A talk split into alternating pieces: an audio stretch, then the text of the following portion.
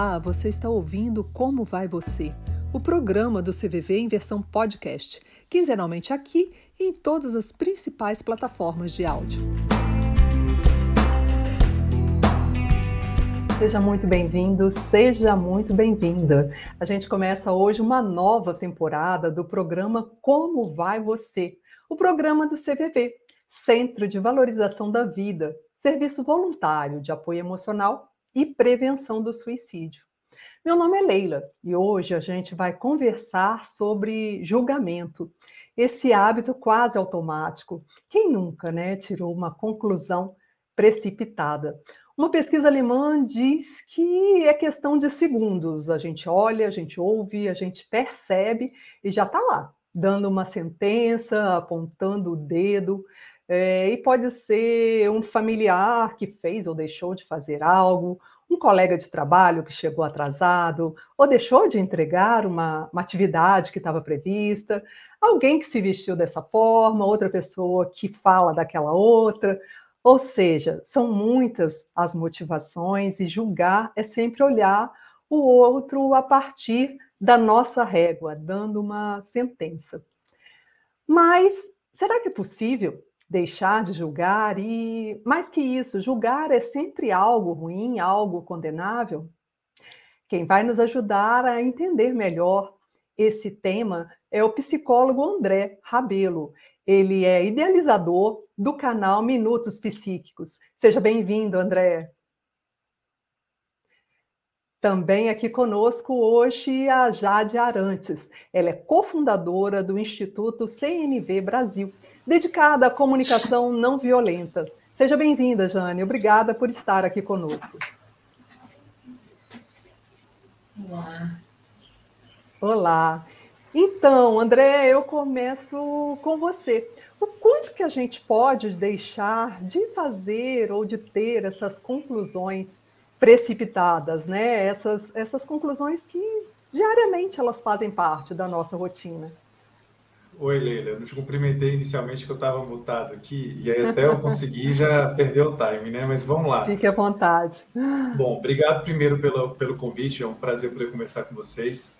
E eu acho que essa sua pergunta é muito pertinente porque muita gente se incomoda com, esse, com essa dimensão da vida, né? Que são os julgamentos.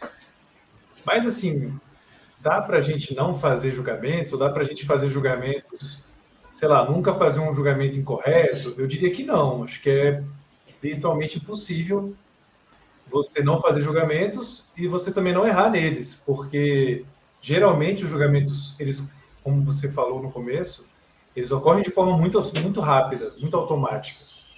Eles são uma forma muito espontânea do cérebro de tentar entender o que está acontecendo à nossa volta. E isso, na maior parte do tempo, na verdade, é funcional, nos ajuda a entender de forma rápida o que está acontecendo e o que, que você pode fazer para atingir suas metas.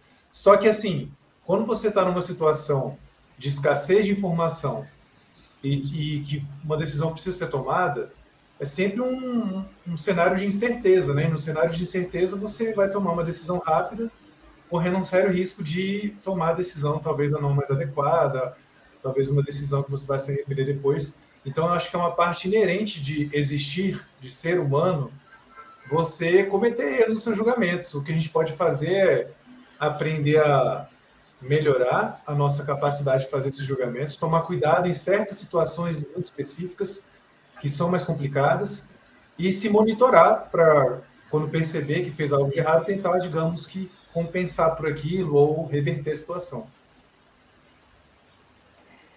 Certo, eu queria, Jade, que você também entrasse um pouquinho nessa discussão e desse a sua opinião a respeito é, dessa nossa, desse nosso julgamento que acaba sendo diário e a todo instante, porque muitas vezes a gente é julgado por julgar, como se fosse uma coisa muito ruim, uma coisa é, da qual a gente tenha, inclusive, que se envergonhar.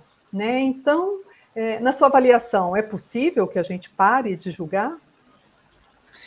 Leila, é, obrigada pela oportunidade de estar aqui também. É, fico feliz de estar nesse papo. Prazer, André.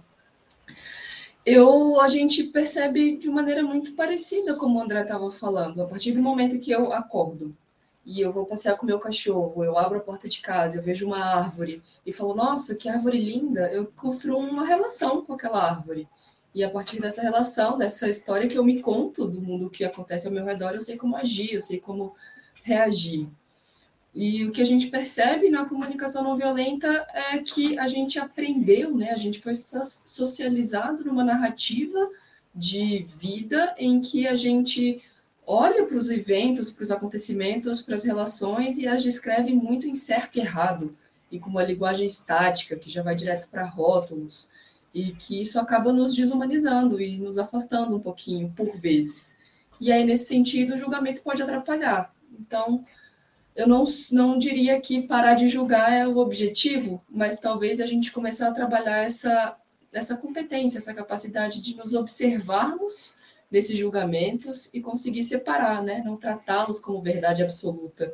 Às vezes, no momento, como o André falou, a gente precisa tomar uma decisão e a gente pode cometer equívocos e se dar conta dessa possibilidade de reparação e cultivar essa capacidade de se observar e entender se os meus julgamentos eles estão sendo possibilitadores ou eles estão me paralisando, eles estão me abrindo para a possibilidade de conexões ou eles estão, na verdade, me desconectando. É, talvez o exercício seja entender que a gente tem escolha por trás desses julgamentos e que tem a possibilidade de cultivar uma postura de, de observação e de visão de mundo para ir nos informando melhor sobre esses julgamentos, digamos.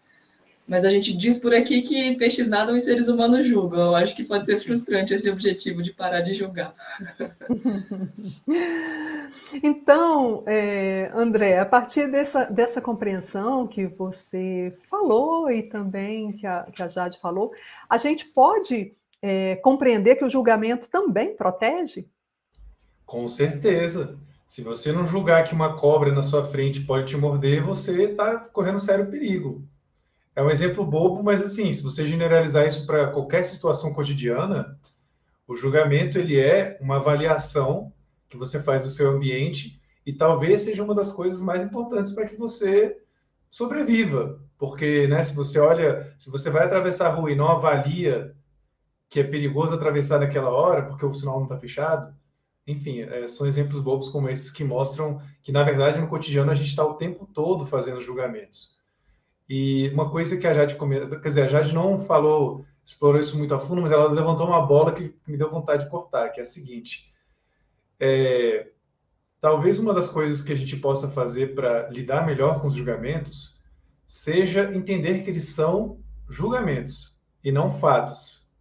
E muita gente, até mesmo por esse, por essa automaticidade que existe na, no julgamento, é, tem impressão, tem a sensação de que quando ela faz um julgamento de algo, quando ela avalia alguma coisa, aquilo é praticamente uma constatação 100% objetiva da realidade, que não vai mudar e que não é flexível a outras interpretações. Esse é um ponto que, para muitos casos, pode nos ajudar a não cometer tantos erros. Então, por exemplo, eu acho que um dos julgamentos que é mais complicado de fazer, e provavelmente é um dos que a gente mais faz, o Big Brother Brasil está aí para ilustrar isso que eu estou falando, é o julgamento dos outros. Julgar os outros. Uma coisa é julgar se, é, se, você deve ou não atravessar uma rua, outra coisa é julgar um ser humano com uma história de vida, com personalidade, enfim, com um monte de coisa que você desconhece no primeiro momento, caso você não conheça a pessoa muito a fundo.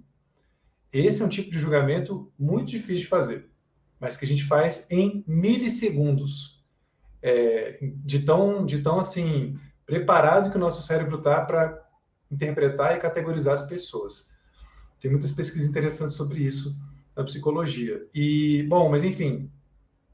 É, então a gente tem que tomar muito cuidado na hora de fazer isso, de julgar os outros, porque acho que é onde a gente mais corre o risco de cometer erros no seguinte sentido. O julgamento, por exemplo, de que fulano ou ciclano é bacana ou não é, é confiável ou não é, que ocorre, como eu disse, muitas vezes até em milissegundos, você pode fazer um julgamento como esse, ele se baseia muito no processo conhecido como categorização. Então, você pode olhar para um indivíduo e é, deduzir que ele faz parte de um certo grupo de pessoas, seja pela sua cor de pele, seja pela sua aparência, seja pelo seu gênero. E a partir disso, você pode pressupor que essa pessoa também exibe uma série de outras características que você imagina que pessoas daquele grupo exibem. Só que isso é uma generalização. generalização. Então, você pode acabar né, cometendo um, um, um pré-julgamento equivocado ali e tratar a pessoa de uma forma injusta, ou tratá-la de uma maneira que não seria a ideal. Eu acho que o principal receio que eu teria quanto aos julgamentos não é de não fazê-los, mas sim de prestar muita atenção, especialmente em alguns contextos, como no caso de julgar uma pessoa é, de uma forma muito rígida, tratar aquela interpretação que você tem como um fato e não como algo que ali naquele momento você pensou com base na sua história de vida, mas que talvez numa outra situação você teria chegado a uma outra conclusão. Jade, o André estava falando dessa questão que é muito interessante da gente pensar que o julgamento ele existe em situações e em pessoas que são atitudes distintas, né? E muitas vezes, quando a gente pensa em relação a pessoas, a gente está pensando também é, em relação aos valores daquela pessoa e aos nossos, aos nossos preconceitos. Como que a comunicação não violenta ela pode atuar nesse sentido e pode ajudar a compreender melhor toda essa situação? Estava te agradecendo pela pergunta e, e, dizendo que ela é bastante rica, né? E, e, surgem algumas possibilidades quando eu te escuto. A primeira tem a ver com o que, que o André estava contando um pouquinho sobre esse observar, né? Observações é um dos componentes da comunicação não violenta e essa capacidade de observar os meus pensamentos, o meu teatro mental, todas as histórias que eu me conto e entender que todos nós temos um narrador interno e, e começar a diferenciar o, o, jogo da narração, digamos assim. Até curioso fazer esse paralelo com o futebol, né? Se a gente assiste uma narração do Galvão Bueno, por exemplo, ou uma é, de algum outro narrador e, e tenta ficar por alguns instantes com os olhos fechados assistindo o jogo, a gente percebe o quanto do jogo a gente perde, porque o narrador está lembrando da lesão que aconteceu com, o treinador, com aquele jogador que parece com a lesão que o Cafu teve na Copa de e aí a gente vai embora e perde um pouco da presença. Tem uma imagem é, de um conhecimento sobre meditação mindfulness, que é o conhecimento do Headspace, né, a empresa Headspace, que eles têm uma animaçãozinha que conta de maneira bastante interessante essa prática, né? Imagina que esse seu teatro mental, todos esses pensamentos que estão vivos são como se fossem estradas na sua mente, os carros estão passando e a capacidade de observar é como se você pegasse sua cadeirinha de praia, fosse lá para o gramado da calçada e começasse a observar e, e, tem uma prática que a gente gosta muito, que é começar a afirmar dentro da, da frase eu estou me contando que, ou eu me permito acreditar que. Né? Então, quando eu vejo é, uma pessoa conversando comigo, bocejando, eu me permito acreditar que ela está entediada e eu me conto histórias de que o que eu estou falando não é interessante. O fato de eu começar a usar essas frases já começa a me dar o distanciamento e fazer isso que o André estava falando. Talvez esse meu julgamento não seja a verdade absoluta. É uma história que eu estou me contando. Então, acho que esse é o primeiro esse é o primeiro exercício, a gente não tratar as coisas como verdade absoluta, né? Até porque se eu convidar você agora que está assistindo a imaginar que tem um limão na sua mão cortado no meio, maduro, madurinho, suculento, e você olha para esse limão, traz ele para o nariz, cheira, sente esse cheirinho cítrico, pega esse limão e morde. Pode ser que você tenha salivado, ou pode ser que você tenha feito careta. E não tinha limão. Então a gente responde fisiologicamente aos nossos pensamentos, a gente cria realidades. E se dá conta de que esses julgamentos podem não ser a verdade absoluta, é um primeiro passo importante.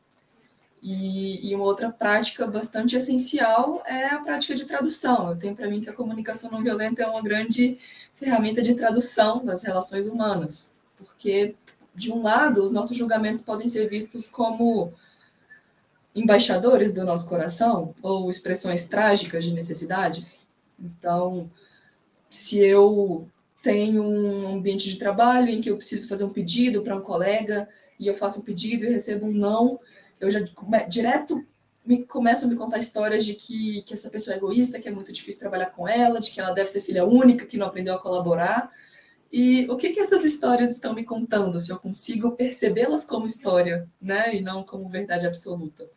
Elas estão me contando de um anseio por colaboração, elas estão me contando por um anseio de, de eficiência, é, elas estão me contando por um anseio de, de apoio.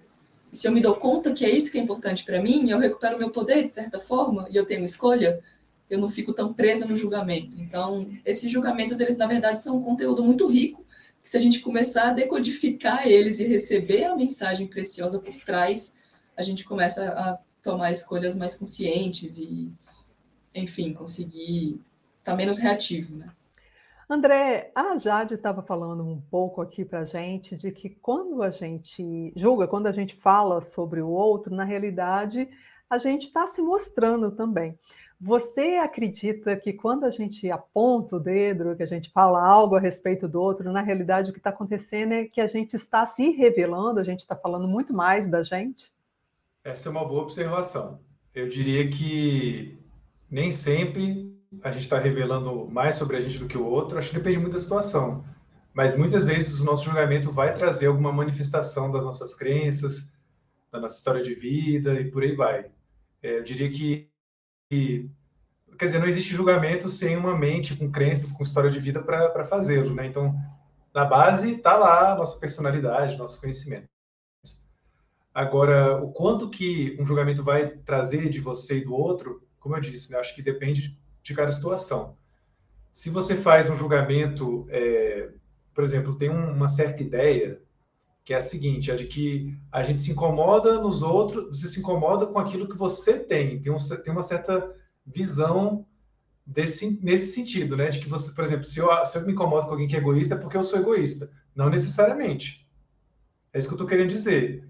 Não necessariamente. Você pode simplesmente estar fazendo uma constatação totalmente plausível do comportamento daquela pessoa.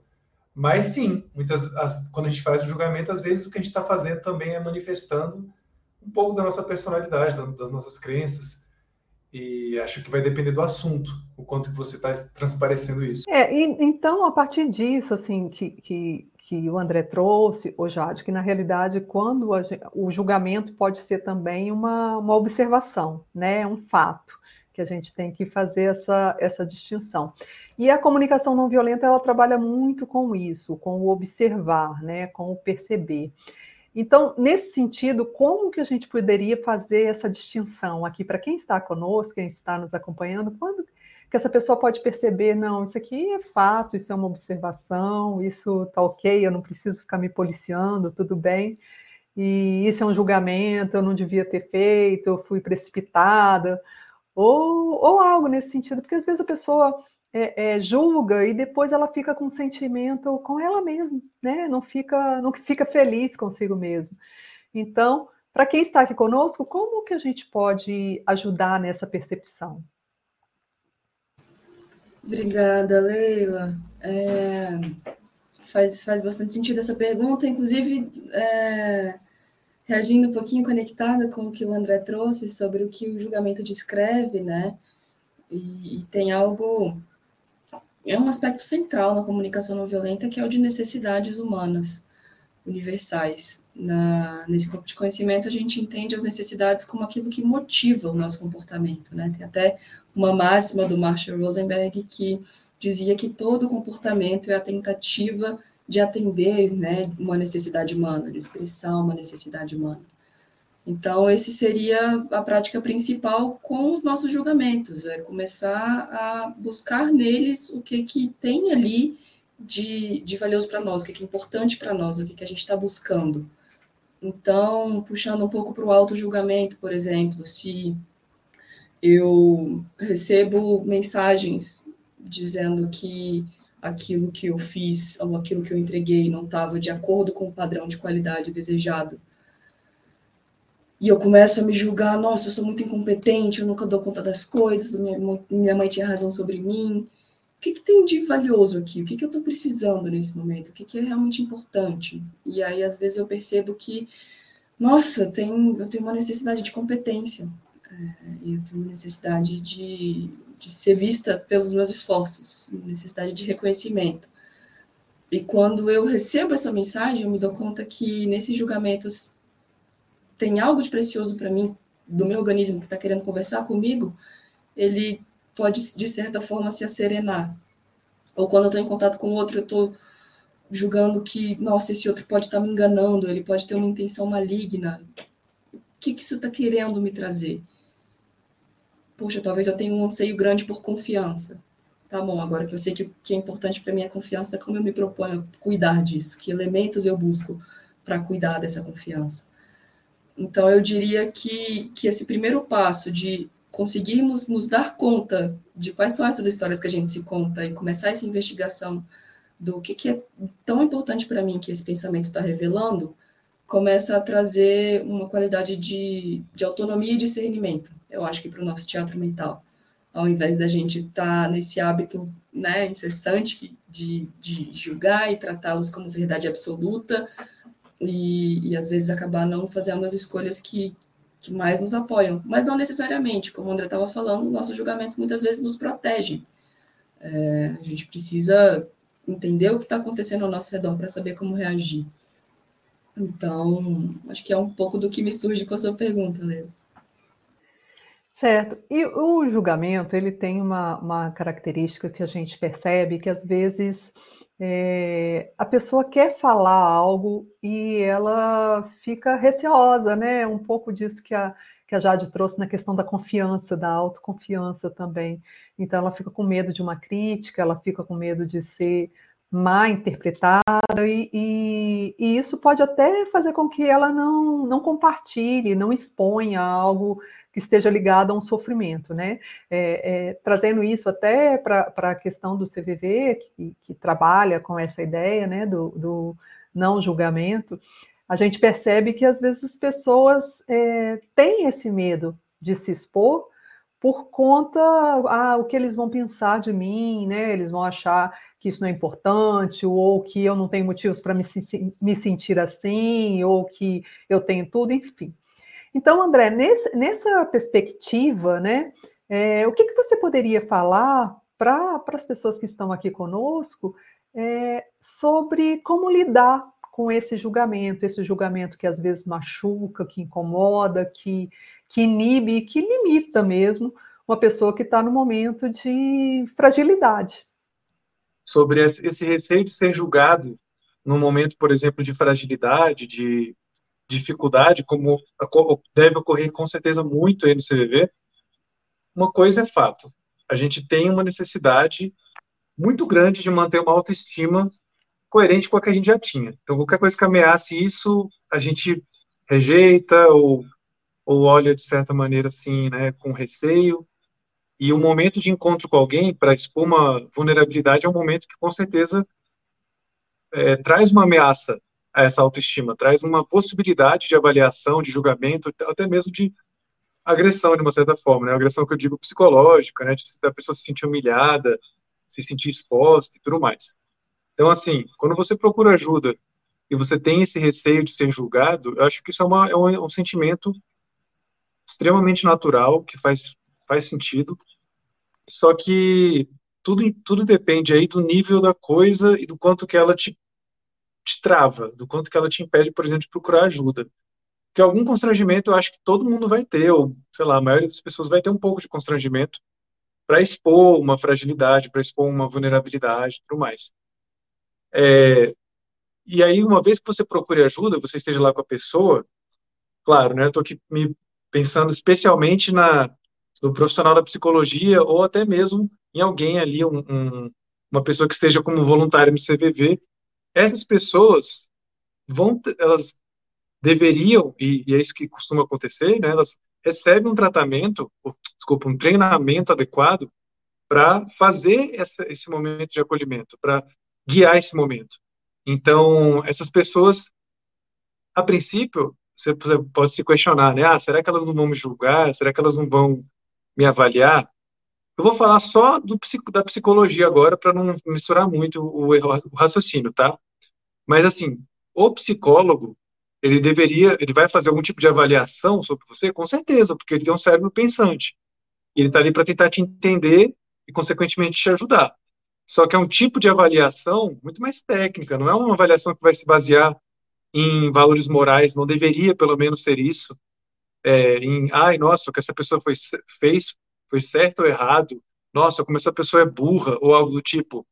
Vai ser muito mais no sentido de tentar entender o que, que te levou a procurar ajuda e para qual caminho a gente pode ir para melhorar a situação.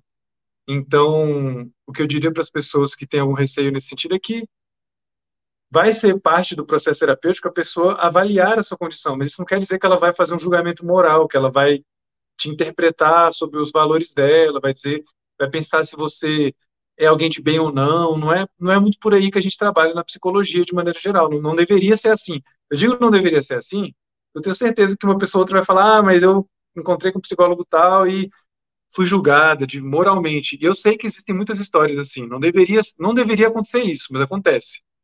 Estou dizendo que não, é, a formação ela é feita para que o profissional saiba ir por um caminho que não seja esse.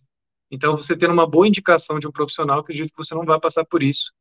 E eu diria para ir com essa expectativa. E caso aconteça alguma coisa, infelizmente, tem profissionais bons e ruins em toda a área. Então, você pode procurar outro e encontrar alguém que realmente te trate de forma profissional.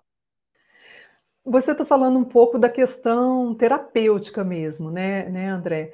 E, e é, algo que seria interessante a gente complementar é essa liberdade ou essa confiança de falar com quem está próximo, com, com a pessoa que está próximo, o amigo, o colega de trabalho, um familiar. É, então, como, como que você considera que essa pessoa pode lidar com esse julgamento das pessoas mais próximas? Porque, em geral, são os que mais ferem, né? São a, as falas né, que, que mais dói nas pessoas? Olha, essa é uma ótima pergunta, bem difícil. Eu não tenho uma resposta muito boa, mas vou tentar dar uma, uma certa direção aqui. O primeiro passo que eu recomendaria é de você tentar pensar em pessoas que você considera que são mais sensíveis, mais empáticas com, ou que podem ser mais empáticas com o que você está sentindo. Infelizmente, mesmo pessoas muito queridas, assim, muito próximas suas, podem não entender muito bem o que você está falando, ou podem realmente fazer um julgamento é, moral, avaliar você assim como sendo alguém que está sendo incoerente e tudo mais, e por aí realmente não vai ter um pode ser que não tenha um resultado muito bom. Então, se você não for procurar um profissional ou apoio de qualquer forma, um apoio mais qualificado, e você quer se abrir com outras pessoas sobre alguma questão, mas não ser julgado, a primeira coisa que eu te digo é se desapegar da ideia de não ser julgado, porque no cotidiano, quando as pessoas vão trocar essas experiências, é como a gente estava falando, né? O julgamento ele é muito difícil de controlar, ele é muito espontâneo. E sem um treinamento muito mais extenso, como ocorre com um psicólogo, por exemplo, é difícil das pessoas não fazerem alguma avaliação, mas esse não é o grande problema. A pessoa fazer uma avaliação. O problema é como ela te trata. Então, se você vai se abrir com alguém que é muito estúpido, assim, não tem muita sensibilidade, é uma pessoa que é, sabe, meio pragmática, é, é porque pragmática não é uma coisa ruim necessariamente, mas algumas pessoas acham que tudo é resolvido, sabe, ah, faz isso, faz aquilo, e às vezes não é assim, né, às vezes as coisas são um pouco mais complicadas, muitas vezes as coisas são mais complicadas. Então eu sugeriria que você procurasse alguém mais sensível, com quem você tem intimidade, quem você confia, e que você traga as informações da forma mais verdadeira possível.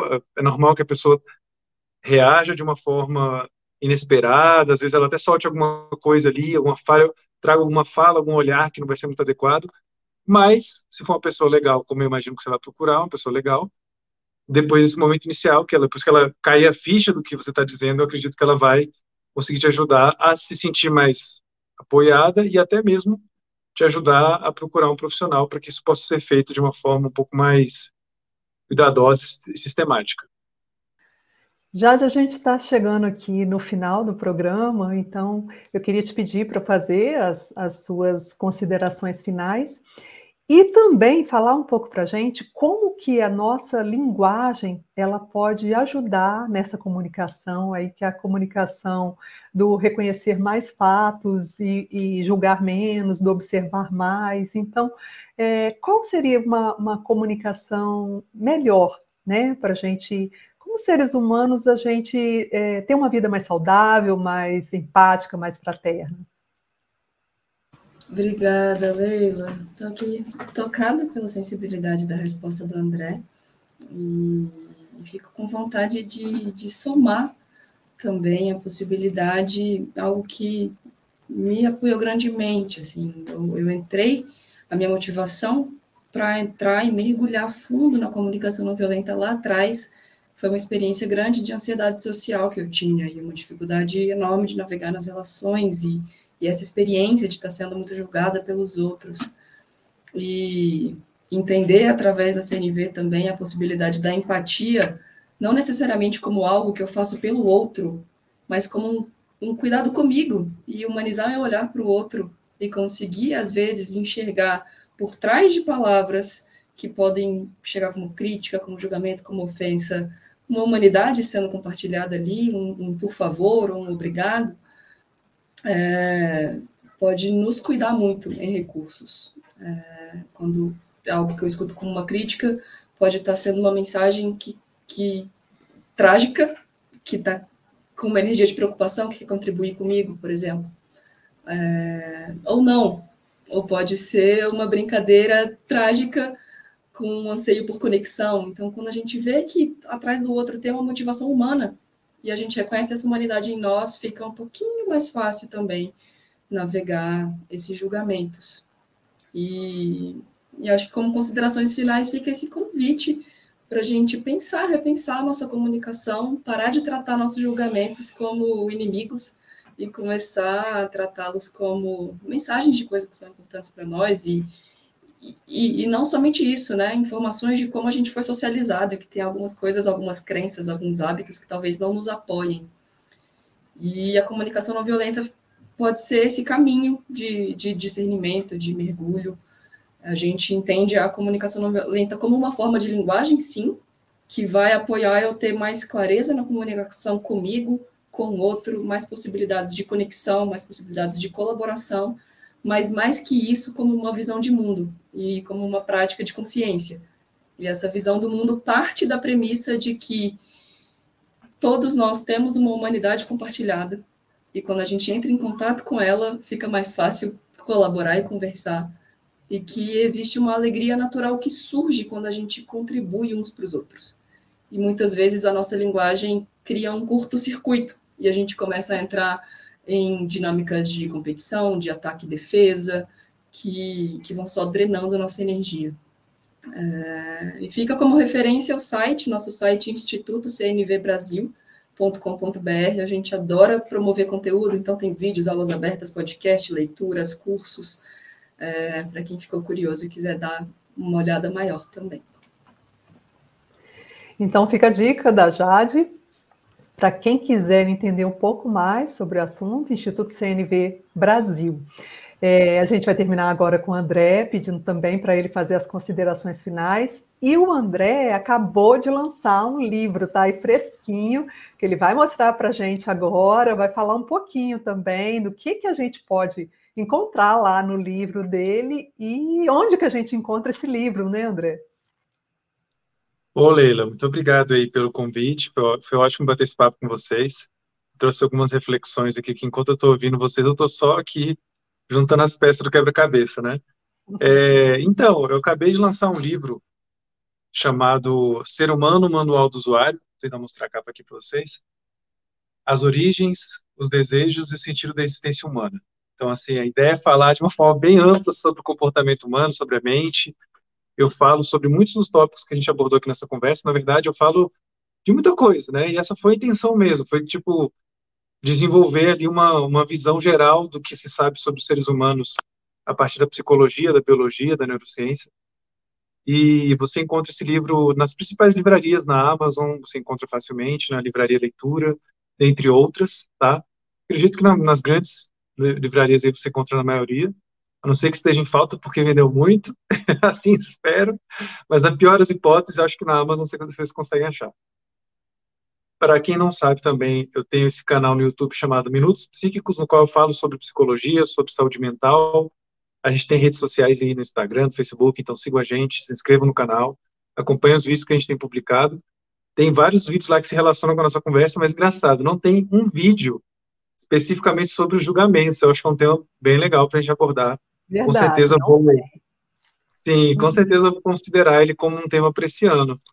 E de recado final mesmo, só para ser um pouco mais conciso aqui, que eu falei já muito livro, é, o que eu diria para vocês que se interessam por esse assunto dos julgamentos e, e se isso faz parte da sua vida, né, como, como algo assim que gera muitas dificuldades, incômodos, que nem a Jade falou, da, da de uma coisa que é muito presente, é, os julgamentos são uma coisa muito presente na vida de muitas pessoas, como as que desenvolvem o transtorno de ansiedade social. Na verdade, talvez esse seja um dos principais problemas que essas pessoas enfrentam, né, que é lidar com esses julgamentos.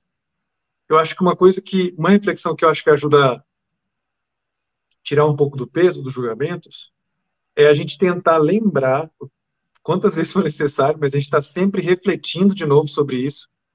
Aquilo que a gente falou no começo dessa conversa, que os julgamentos são ficções, eles são pensamentos que as pessoas trazem a partir da sua história de vida, a partir da sua percepção, e não são, propriamente dito, nada além disso.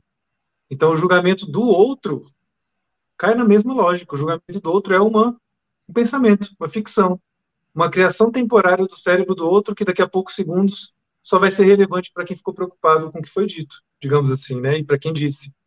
Mas, assim, às vezes, nós, às vezes não, nós damos muita importância para esses julgamentos, para as coisas que as pessoas falam e para as coisas que a gente pensa sobre nós mesmos, sobre os outros, o que, ok, faz sentido, normal, natural.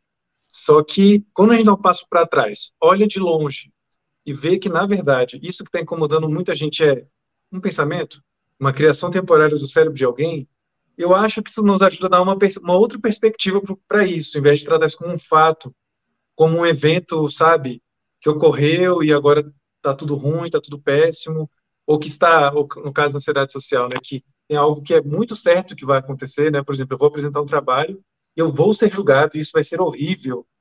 Quando a gente olha para dar um passo para trás e tenta analisar tudo isso de uma terceira pessoa ou tenta olhar de longe, fica um pouco mais fácil de perceber que os julgamentos são ficções, são pensamentos temporários e que nós podemos aprender a lidar melhor com isso.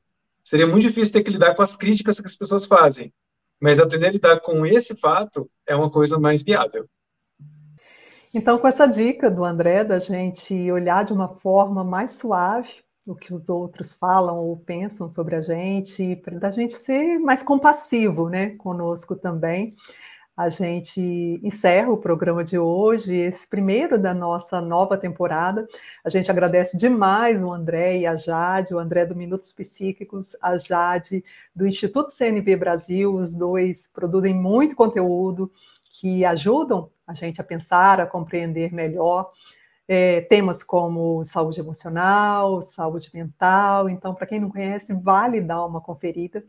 E a gente convida você também a ir lá no nosso canal, CVV Oficial, e olhar os programas anteriores. A gente tem muito conteúdo lá. Quinzenalmente a gente está aqui com novos programas.